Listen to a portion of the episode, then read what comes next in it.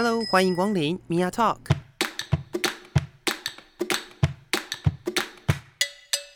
每个人都是有趣的书，有着独一无二的故事。一杯咖啡的时间，与你分享生活点滴。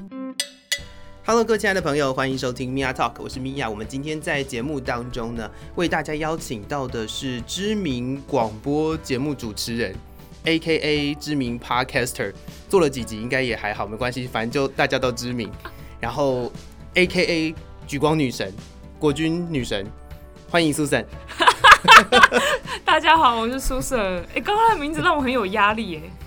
各种头衔，各种。对，但是实际上这也是你在做的事啊。有点算了，我觉得算是我想努力的目标。是，那举光女神的这个称号，嗯，你怎么看待它？我不知道，如果大家觉得 OK 的话，我就欣然接受啊。就是要去抢房叶涵的饭碗。也不是啊，房叶涵现在已经就离开了耶。对，你知道吗？房叶涵离开这件事情，一堆人私讯我说：“哎、欸，房叶涵主播已经离开华视了耶，那接下来就是你的天下喽。”为什么大家是怎么回事？你们是把我当成什么东西？每个人都很在意这件事情，对，每个人都想要帮你找到舞台。谢谢大家。殊不知你的舞台已经很多了，在你真的踏入广播的这个圈子之前，其实你原本就有在经营你自己的粉丝专业了嘛？对，对啊，然后。在当时，我想应该也算小有名气吧。呃，也不能这么说啦，就是我的粉丝也才两千人而已啊，比我多啊。因为这个，我现在还没三百，要被称作是什么 网红还是网美，好像都，所以我还没有说你是网红或网美啊。对，我们没有，就是不是不是用这件事情当成你的。算是赚钱的工具，对，没错。但实际上是有在经营的嘛？有有有，还是有了。嗯，多少要 po 下文？刚就 跳一下舞，对，跳一下舞，po 一下文，还是要 po 一下。对。然后我呃，其实刚刚聊到房叶涵，为什么会谈到房叶涵哦？嗯，因为房叶涵除了他离开了华视之外，还有一个很重要的事情，就是他在离开华视的时候，很多人都在聊说。他是不是什么呃什么结婚准备啊？对对对对对，或者是呃有准备要就是可能当小开啊什么之小开的老婆啊什么之类的这些东西，其实，在现在很多的社会环境的影响或者是压力之下，或甚至是媒体的形塑之下，都是一个好像看似很正常的事情。嗯，但是对我们来讲，我我觉得不是这个样子。然后我觉得你也深受其害吧？对，没错，就是一直常被问说到底什么时候结婚。为什么大家会喜欢问？应该说也不是只有你会常常被这样子问。其实到了一个年纪之后，对，应该是这样子。到了一个年纪，对，到了一个年纪之后，那个是什么年纪呢？很好玩的是，大家如果有发现啊，就是什么过年的时候，如果你在念大学，嗯嗯嗯，长辈就会问你有没有女朋友，有没有男朋友。对。然后如果你大学毕业的时候，长辈就会问你什么时候要结婚。对。然后。直到你大概过了，哎、欸，年纪好讲吗？大概过了二十五，甚至要过三十，嗯，长辈的那个压力跟你身边朋友的压力就会接踵而至。嗯，没错。这件事情对你来说是很大的压力吗？我差不多就是在二十五岁的时候，不知道为什么身边开始很多人在结婚生小孩，嗯，然后你的 FB 上面全部都是婚纱照。然后还有小朋友的照片，晒小孩的照片。对，开始有人在 po 这些东西的时候，你会觉得怎么会这么频繁呢、啊？怎么一年有两三个人结婚，然后隔年马上就有人生小孩，嗯、然后就不知不觉就觉得好像有一点压力。嗯哼。可是我自己其实对于这件事情一直都没有说非常憧憬，就是啊，我好想赶快结婚，好想赶快生小孩。嗯，我也觉得还好。可是不知不觉就会被 FB 上面那些照片所影响。嗯嗯，它就会变成是一种好像大家都做了这件事，但是我还没。对，我好像没有 步入正轨的，我的人生正轨好像就是应该，我不知道大家传统会认为，我小时候也觉得，我小时候很传统，我就觉得，比如说大学毕业之后就是找到一份好的工作，然后就是结婚生子，是我一直都觉得应该要这样，结果没想到我都没有在走在这个道路上面。当时我在跟你邀约要这一次录音的时候，我提了一个词，我觉得这个词有点贬义，嗯，叫做剩女。对，就是我本人，就是我本人，好不好？传统世俗社会的，就是我本人。但是大家都叫剩女，剩下的剩哦。嗯，我觉得这个词我很不喜欢，我也很讨厌啊。因为剩下的感觉就是好像你是被挑剩的。对。但是还有另外一个词，我昨天真的是睡觉睡到一半，然后大概一点多的时候突然间惊醒，我想到哦，对耶，还有另外一个词叫败犬，对不对？对，败犬女王。但是为什么要为什么要败？大家都可以胜利啊，为什么要败？啊、这是现在目前我觉得，就算听起来比较好听，但实际上。却也是一些比较贬低，或者是呃套入一个就是世俗一个很父权状态的一个一个形象吧。嗯、我很不喜欢这样子的词，但是呃今天特别找书生来聊这件事情，是因为我觉得你就真的不是走在这条路上。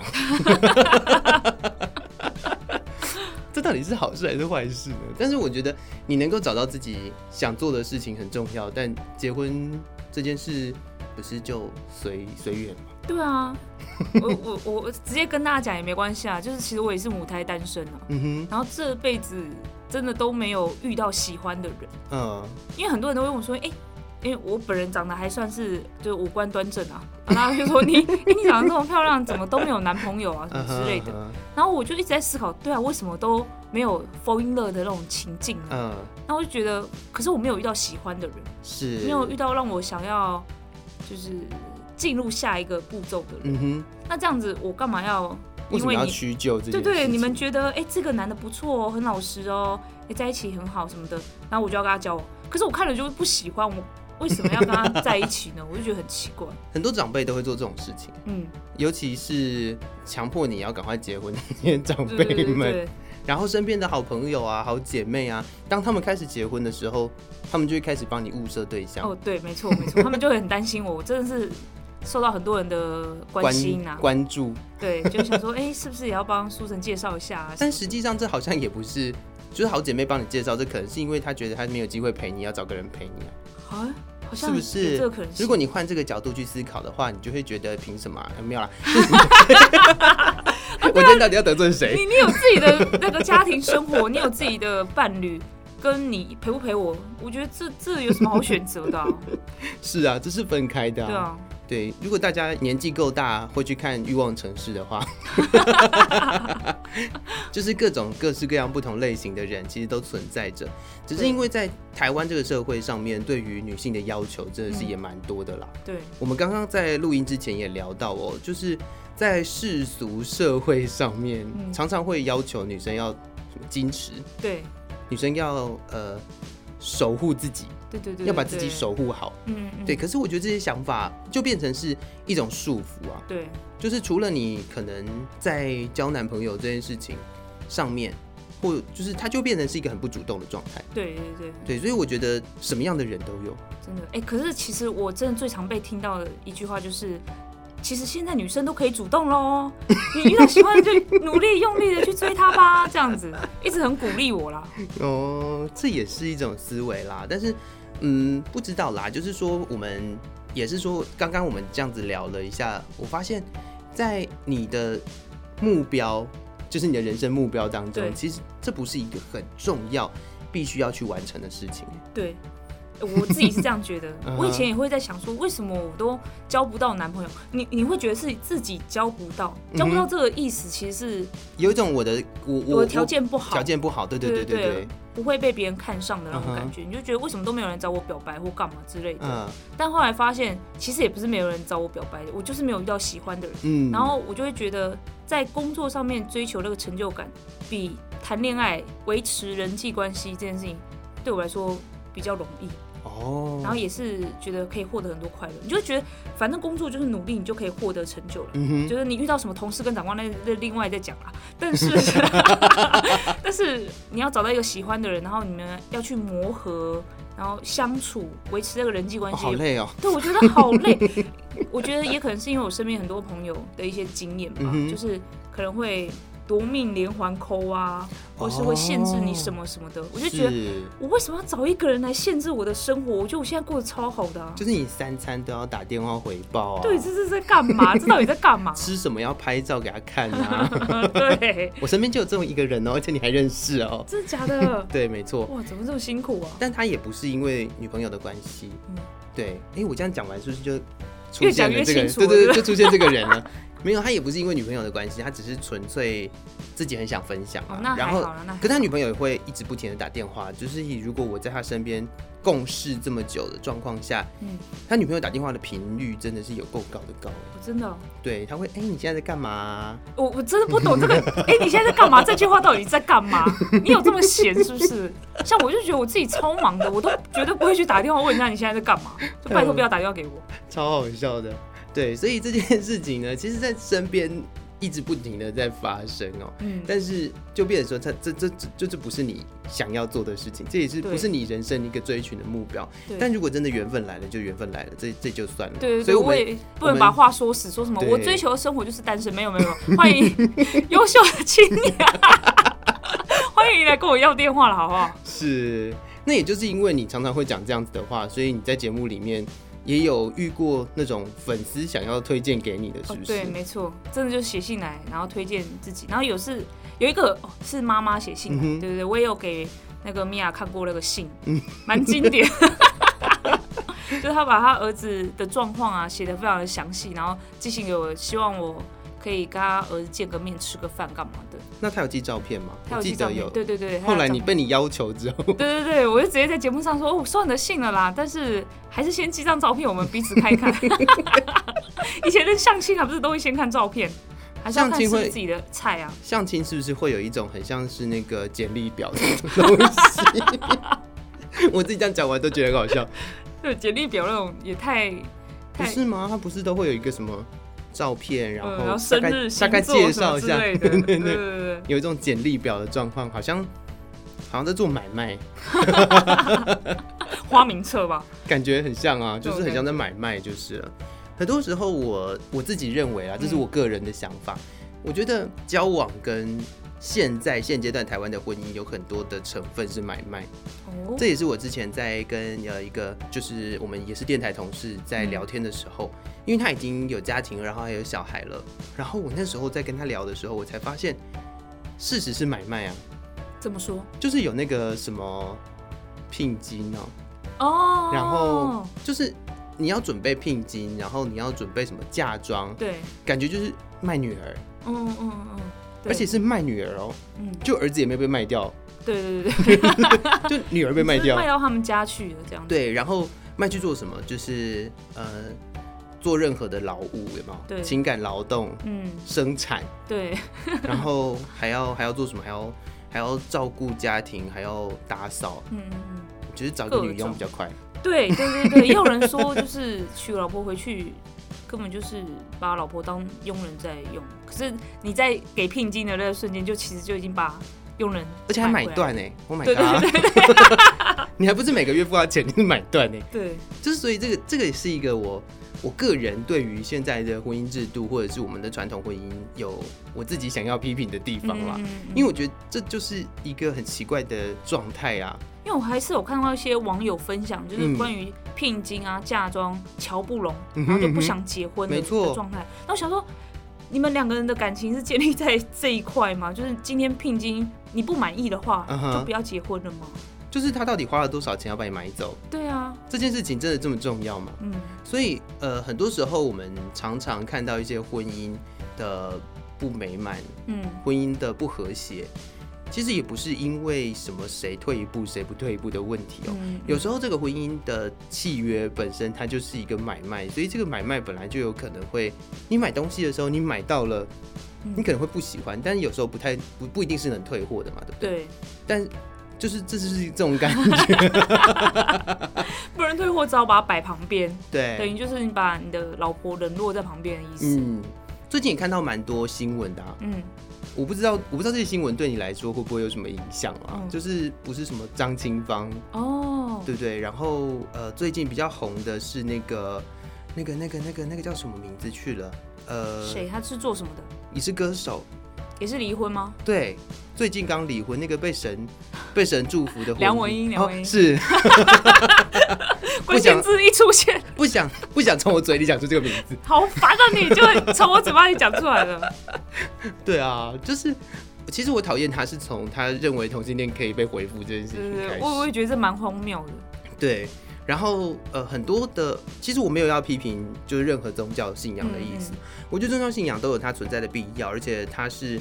算是安定的一个力量对啦。但是实际上来说，你不可以因为你的宗教信仰去迫害其他的人。对对有时候我们在看，就是我们在新闻里面看到这些资讯，我们常常会说什么 ISIS 是恐怖分子，嗯嗯，但实际上有一群在压迫身边人的人，他用一个很温和的方式去压迫你，但这些人到底是不是恐怖分子？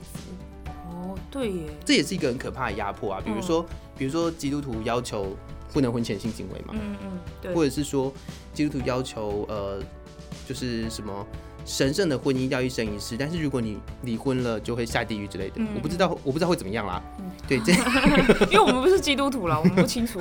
这一段我是不了解啦。但是就是在他们的教义里面，他们这件事情是不被允许的嘛。对，对，所以有很多人可能就因为这样的原因，他就被迫要留在那个很不适合自己的婚姻关系当中。我觉得这也是很可怕的一件事情。对，真的嗯，这也算是情绪勒索之类的吗。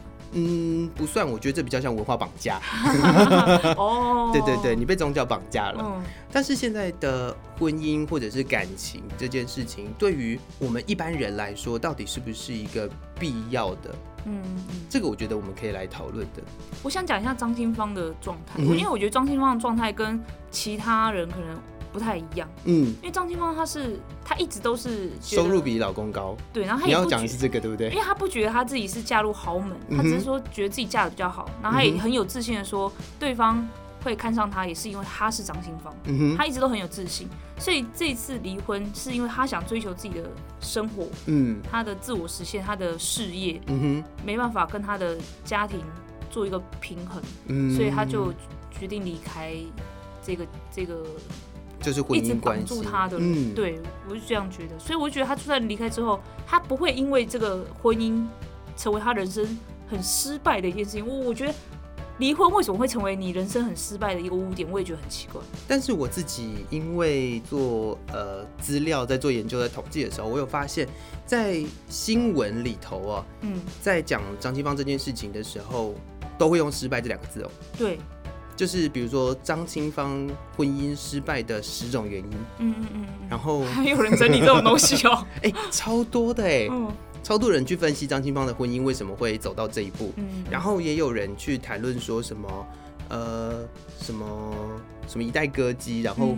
就是婚姻失败嗯什么这，就是嗯一个人的成功与失败跟他的婚姻到底有没有办法维系，好像没有什么太大的关联。对啊，就跟我们交朋友，然后突然跟那个朋友突然就频率不对了嘛，嗯就分道扬镳了嘛，没错没错是这样子而已啊。没错，而且我想到的是，我们常常在这个华人社会当中有一种很好笑的词，叫做五子登科，嗯嗯嗯就是你要有什么妻子、有孩子、有房子，这是什么成功的人生，嗯，有没有？对对对，必备这样子。哎，为什么呢？这、啊这就是这就是这个社会给我们绑架的地方，嗯。而且这些东西其实都在你我的身边，嗯嗯，然后甚至有非常多的人在像你这样子觉醒之前，对你，你算觉醒了，真的觉醒。真的哈，对，这是在你这样觉醒之前，就一直觉得这是我的错，嗯嗯。尤其是就是呃一直都没有，就比如说母胎单身，嗯。或者甚至是一直都碰到渣男的女孩子，嗯嗯嗯，对，她就会觉得是不是都是我的错？嗯条件不好，我条件不好，然后我看人眼光差，嗯嗯嗯，或者是怎么样？其实这实际上没有谁对谁错的问题，对，没错，就是你真的是碰上了什么人，他其实就跟你在工作一样，你会碰到什么主管，真的是你说不上，嗯，而且那个主管就是他就是会侵入你的人生，对，没错，你没办法就是靠本能把它踢掉，没错没错。你的世界没有办法，是是是。而有时候剔除你的世界，你还会有一点就是算损失、牺牲 就是有时候在这样子的状况下，你还是有可能会受伤害。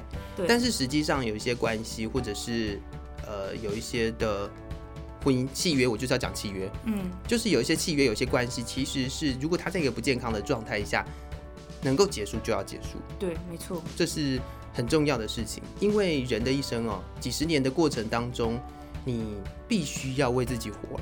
我只能这样说，你一定要为自己活，你不能，你不能一直在想说我我今天是一个哦，我一定要分享一件很奇怪的事情。是，就是曾经有一个长辈嗯跟我说，一个女生呢，就是呃结了婚之后，就要回归家庭，嗯，不能在事业上面这样一直冲，要当老公的支持者，嗯，然后要当小孩的陪伴者，嗯，然后要把家庭照顾得好好的，老公才可以在他的事业上面打拼。嗯，嗯，我整个头皮发麻。他是什么时候讲的？现在是二零二零年了，大概上个月。哇，现在还有这种观念的哦。而且他还不见得是一个就是可能传统家庭出身的妇女，他可能还是高知识分子。哇哦，对，所以我想到这件事情的时候，我就觉得，呃，我们的文化真的影响的这种这种是性别的刻板哦、喔，真的是影响至深呐，真的，这种感觉真的是很不舒服。对我自己来讲啊，我因为我个我个人没有这个问题。对，因为没有人会叫我把自己嫁掉嘛，对不对？对 而且我们家也不会不会有收什么聘金的问题，嗯，所以这样子的状态在我身上是不会发生，但是还是会有很多的长辈问，呃，什么时候交女朋友啊，嗯、或者是呃什么时候要结婚啊？身边的谁都结婚了，但是实际上就不会像是一个女孩子她在家里面碰到的这种压力还要那么大，嗯嗯，对，因为很多人会觉得你在过几岁之后就没有人要了、啊，对，那叫什么？小孤独处。哦哦，就是会有一些荒谬至极的成语 来形容这样子的人。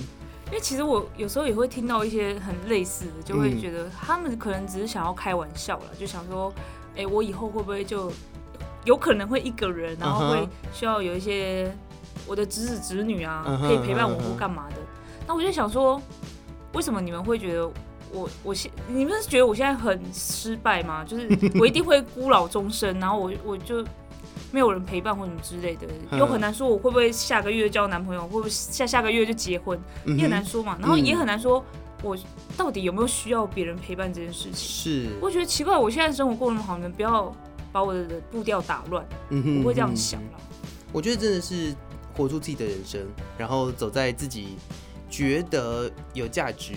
有意义的路上，其实就够了啦。对，不见得一定要符合社会的标准。嗯，我讲不符合社会的标准，也不是要去作奸犯科啦，反正就是，反正就是就是希望不一定要走入那个我们所谓传统家庭规范当中的这种生活。嗯，那可是又有回到另外一头来哦，因为在我访问的这十几集当中，你是第二位生理女性。哦，对，因为我的第一位生理女性是。是 MB 哦哦，已婚女子了。这这也不是重点，重点是他来聊，又不是聊这个。他来聊是聊 Podcast。哦，对，所以我其实很少有机会可以呃好好的去谈这件事。嗯嗯，对，因为我身边就是不管嘛，反正就是同样类型的人就会会比较多，嗯、所以所以我在找访谈对象的时候，其实很难去找到一个能够聊，嗯，能够跟我这样子去分析这个一个。生活的状况或者是处境的一个人，嗯，所以我今天真的是也是非常荣幸，很难得见到母胎单身这么久，而且还不打算要结婚的人就对了。对，实际上也不是这样说啦，实际上也是因为我觉得每个人在不同的阶段会有不同的遭遇嘛。嗯，那讲到认识朋友，我现在新时代的年轻人在认识朋友上面，大部分都会用一些什么交友软体啊，现在现在还有人在。在用那种很传统的的那种相亲的方式嘛，应该比较少了吧？我要跟大家分享一下，有一阵子就是我身边朋友都在结婚，嗯、然后是怎么样的？他是在他是要年尾的时候结婚，然后年初就发那个通知啊，然后问大家说：“哎、欸，你们填一下问卷，你们会几个人来婚礼？还要排座位？”对对。然后看到那个你会几个人的时候，我看到一二三四，我就想说：“哎、欸，到年底会不会就变成两个人呢？”我突然有一种。就是充满希望，我觉得总觉得好像自己再努力一点，有可能可以脱单这样子。然后我就因为这件事情就开始努力。然后做什么努力呢？我就是去相亲，也去联谊，也玩交友软体。我真的非常非常努力在做这件事情。就不同世代的认识朋友的方式都来一遍。对对对，没错。嗯。然后都很失败，我觉得就是。我先讲联谊，联谊大家想说，反正就大家一起，然后是有一个主办单位，对呀对呀，对，然后会玩游戏，我们玩桌游啊什么之类的，然后再就是一起讨论什么事情当中可能会增加一些情谊之类的，然后当然最后也会有那个个别聊天的时间，交换赖的时候啊干嘛的。我跟你说，联谊真的是世界上最尴尬的场合了，还有比联谊更尴尬的场合吗？超可怕的。一对相亲啊？对，就是就是 一一堆人在相亲，就是一群人相亲的故事。对，但是那个不管是联谊相亲，或者是呃使用交友软体，有没有什么比较好玩的事情可以跟我分享？交友软体的话，因为我、就是、我们可以直接切到那种就是半夜的频道。交友软体的话，一般就是看照片滑滑滑嘛，嗯，对对对，大家都很喜欢，左滑右滑，对对对，先看这个是不是你的菜，嗯、然后再去看它的一些内容相关之类的。嗯、然后我之前有想说，就是看到觉得可接受范围的都试试看，都聊聊聊。可是我在聊的时候，都会发现大家都会用一些很先入为主的方式去看你或什么，比如说，比如说在聊天当下，呃，我们丢一个话题出来好了。他们最喜欢问的就是你喜不喜欢看电影？嗯、我那时候想说，为什么全世界的男生都这么喜欢来看电影？哦，没有，那原来是一个套路。就如果你喜欢看电影，那下礼拜我们就去哪里看好了。你喜欢吃美食吗？那下礼拜我就带你去吃吧。这样子就就大概这些套路。然后你回答一个问题之后，他就说：“哦，所以你是什么样什么样的的人吗？哦，所以你这是什么心理测验呢？”我就觉得很奇怪，为什么 你们、就是、就是网络心理测验才会出现的状况嘛？就是用我的一个回答来判断我是什么样的人，uh huh. 然后聊着聊着我就觉得很讨厌。哦、对，就是我不是啊，可是我就要一直跟你解释。我觉得玩交友软体很烦的一件事情，就是你遇到一个新的对象，嗯、就是在彼此做身家调查，嗯，就一直在问说，哎、欸，那你现在几岁啊？在哪里工作啊？工作内容是什么啊？哦、好累哦，要一直讲这些事情，我就觉得好烦哦，好累哦，真的，真的，这是这是一个，我觉得呃，交友软体的的存在哦，算是让大家互相认识彼此一个很快速的方式，但是它也同时因为这个快速，它有很多的要件必须要有，嗯，比如说它很快速的知道你是哪里人，对，很快速的知道你有什么兴趣，对，因为他要赶快急着要划下一个嘛。对，原来如此，不是吗？他不赶快了解，就是、嗯、怎么办？那我下一个说不定是我的真爱，好，刚划掉。哦，就是我觉得这也是一个问题的所在啦。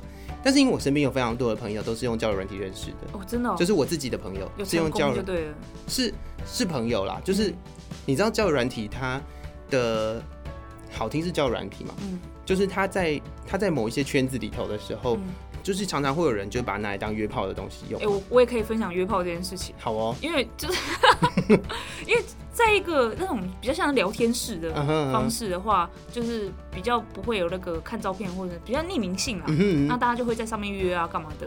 那有一次我就遇到一个真的是要来跟我约的，然后我就想说，可是我没有想要跟你约，可是我很好奇你们怎么约，uh. 然后。就是你就你就你就认真的去跟他聊一下，对，然后突然就是那个主持人上身啊，这样子，然后就开始专访他这样子，就问他说，哎，那你们都怎么约啊？他就也很谈侃侃而谈哦。我想说他会不会觉得我怎么样，就直接离开聊天室？也没有，他说他们就是先问你住哪里啊，住附近的话，那这附近有哪哪间 hotel 或什么之类的就可以去。那就为什么喜欢约，然后不找一个固定伴侣呢？他觉得这样子很开心啊，我们没有。要付出感情这件事情，就是反正当下开心就好了。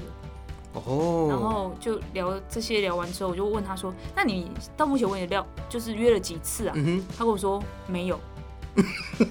我想说你刚刚你刚刚已经代表全台湾在约炮的男人，然后你现在跟我说你没有约过一次，就没有成功过。对，那那你刚才讲的那一长串到底是什么？就好像你发了一个问卷，然后最后回来是无效问卷。嗯哼，有事，然后后来我就哦好，那祝福你。他那他一直还是问我，就用一些比较挑逗性的言语，嗯哼，问我要不要一起去干嘛之类。哦、我还是跟他说祝你幸福，拜拜。就其实，在交友软体上面，真的会遇到蛮多有不同目的的人。哦，就是在在男同志的这个领域里头啊，嗯、其实交友软体有绝大部分的人，大概八成左右的人都是要约炮的。但它就是交友软体，anyway，它的存在就是为了交友。但是后来大家都把它拿来当约炮用，所以才会有那个就是皇室兄弟那种事情发生嘛。因为大家就会觉得说，反正就称它为约炮软体了。anyway，不管它是不是交友软体，不管它的主要目目的是什么。所以如果你们真的是想要交朋友或者找伴侣的，就不会再用那种交友软体。可是还是。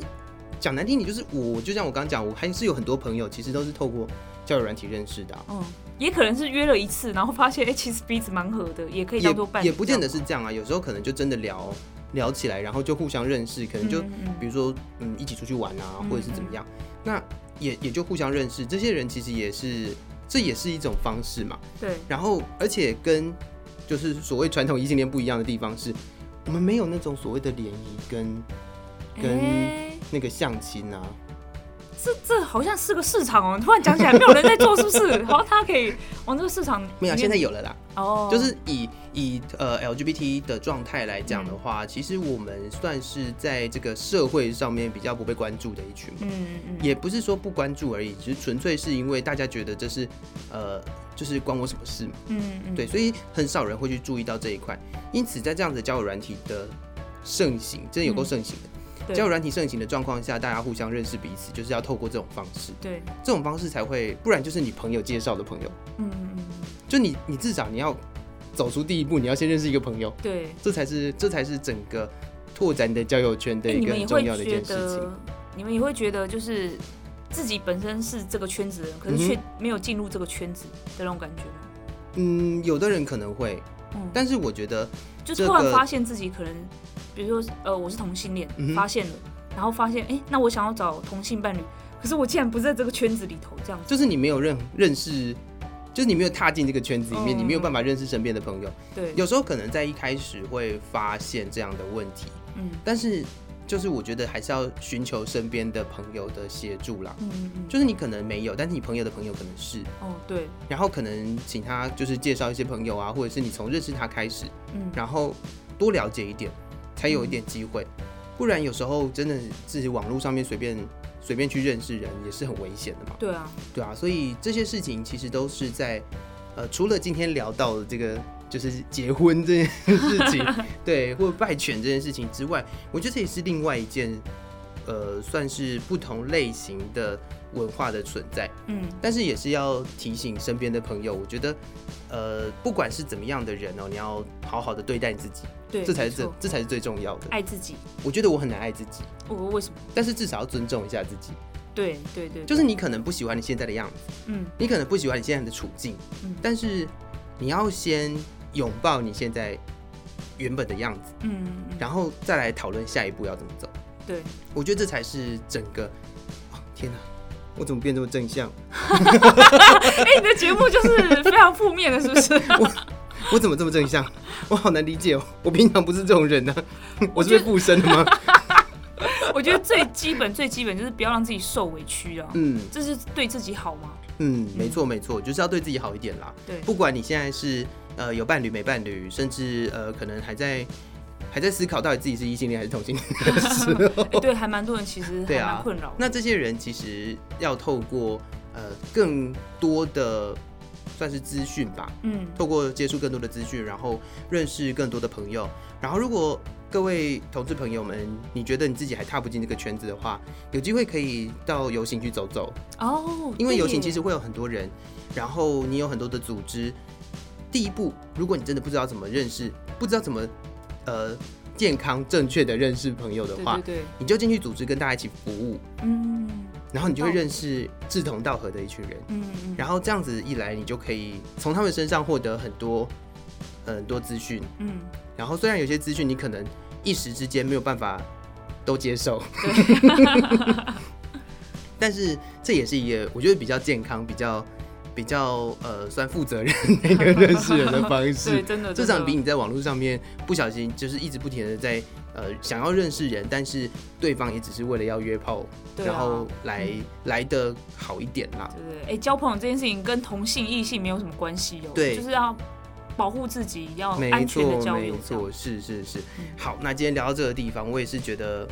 受益良多，我讲了什么吗？因为我们平常其实很少机会聊成这样，对啊，所以有机会的话呢，大家也可以去听听看 Susan 的 podcast，嗯，来介绍一下。我的 podcast 呢是 Twin Soul 闺蜜谈心事，这是我跟我的 partner 一起的一个节目，嗯嗯，对，然后我们会有一起的节目，然后也有各自 solo 的单元这样子。哦，是。就是不管怎么样哦，大家就是除了把 Mia Talk 订阅了之后，嗯，也要去订阅 Twin Soul，这个麻烦了。对，订阅起来，各位。然后苏神的粉砖就叫做苏神。对，苏神，然后有一个 X，, X 然后苏珊。